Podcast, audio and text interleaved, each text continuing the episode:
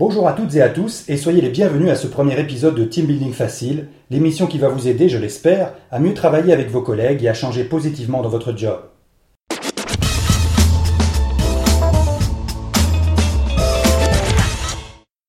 Je m'appelle Olivier Rebière et depuis plus de 10 ans maintenant, j'organise et facilite des événements de team building pour des groupes de participants allant de 7 à 400 personnes. C'est un job tout à fait passionnant que vous voulez peut-être exercer ou que vous souhaitez connaître d'un peu plus près pour pouvoir en appliquer les bénéfices sur votre lieu de travail. Bon, tout ça c'est bien joli, mais le team building c'est quoi? Je vais essayer de répondre à cette question complexe en un minimum de temps.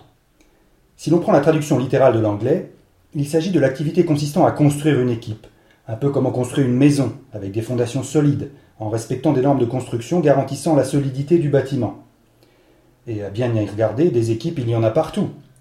À l'école où le prof d'éducation physique vous demandait de constituer des équipes, dans votre club de sport, dans les jeux de société, au travail où vous avez affaire à tous vos collègues dans votre service ou votre atelier, et même votre propre famille.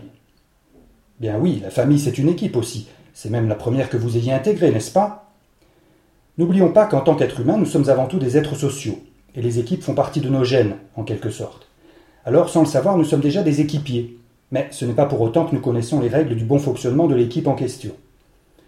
Tout au long de notre vie, et le plus souvent, nous apprenons à nous intégrer à un groupe déjà formé depuis longtemps.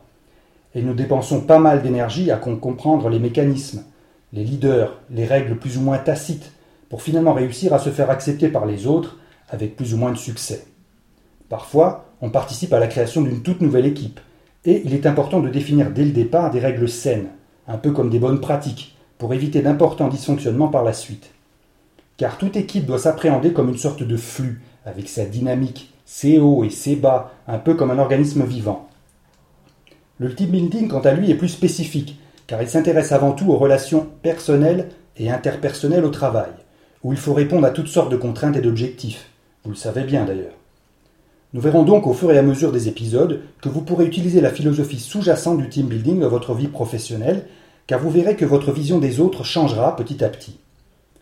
Concrètement, le team building se traduit par des activités organisées pour des participants, en général des salariés ou des employés d'une entreprise ou d'une institution, par des animateurs spécialisés que l'on nomme facilitateurs.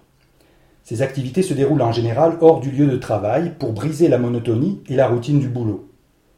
Vu de l'extérieur, la majorité de ces activités s'apparentent à des jeux, où les participants évoluent, s'entraident, atteignent des objectifs. En effet, ces ateliers sont plutôt ludiques car ils impliquent la participation active de tous les membres d'une petite équipe pour atteindre tel ou tel objectif dans un temps imparti. Et lorsqu'on s'amuse ensemble, on est forcément plus réceptif à l'activité à laquelle on participe, d'où le choix du jeu, du ludique, comme puissant vecteur de réceptivité au changement positif.